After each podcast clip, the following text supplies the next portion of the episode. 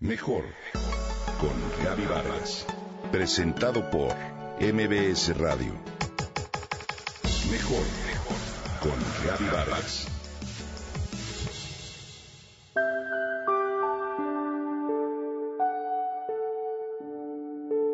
Morir no es algo que haya que temer. Puede ser la experiencia más maravillosa de la vida. Todo depende cómo hayamos vivido, escribió la doctora Elizabeth Kubler-Ross, una de las personas más influyentes del siglo XX, experta a nivel mundial en la muerte, en personas moribundas y cuidados paliativos. Elizabeth nació el 8 de julio de 1926 en Zúrich, Suiza. Fue una de las trillizas Ross, hijas de una típica pareja conservadora de clase media alta de Zúrich. De joven visitó los campos del exterminio nazi tras la guerra y se sorprendió al ver las paredes de los barracones llenas de dibujos de mariposas. A partir de ese momento se dedicó en cuerpo y alma a crear una nueva cultura sobre la muerte.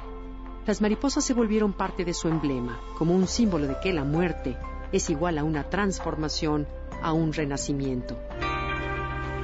En 1957 se licenció en medicina de la Universidad de Zúrich y un año después se mudó a Nueva York. En el 63 se graduó de psiquiatría en la Universidad de Colorado.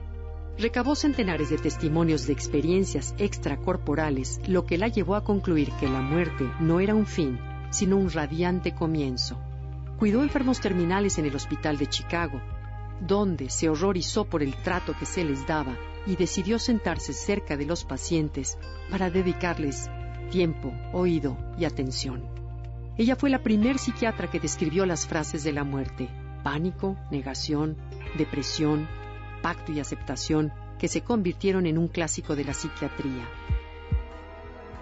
Los libros de Elizabeth Kubler-Ross tratan sobre la muerte y el acto de morir y sientan las bases de los modernos cuidados paliativos.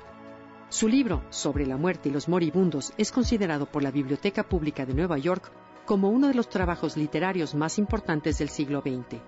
Cuando estás junto a la cama de un enfermo terminal y le escuchas de verdad, explica Elizabeth, percibes que ellos saben que la muerte está próxima.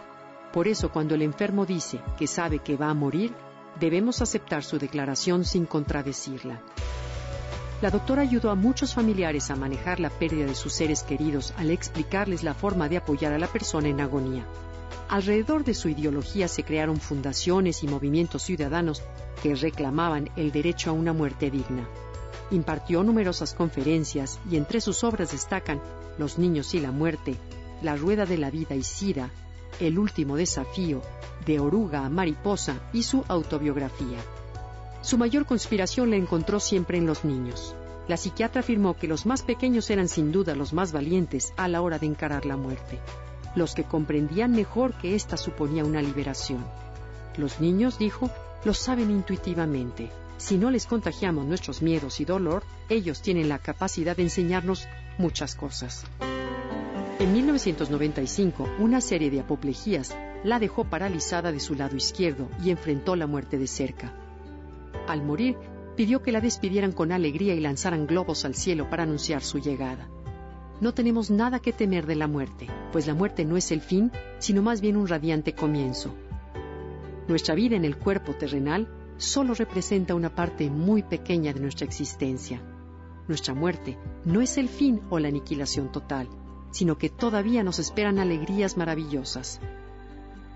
Hoy recordamos a esta maravillosa mujer, Elizabeth Kubler-Ross.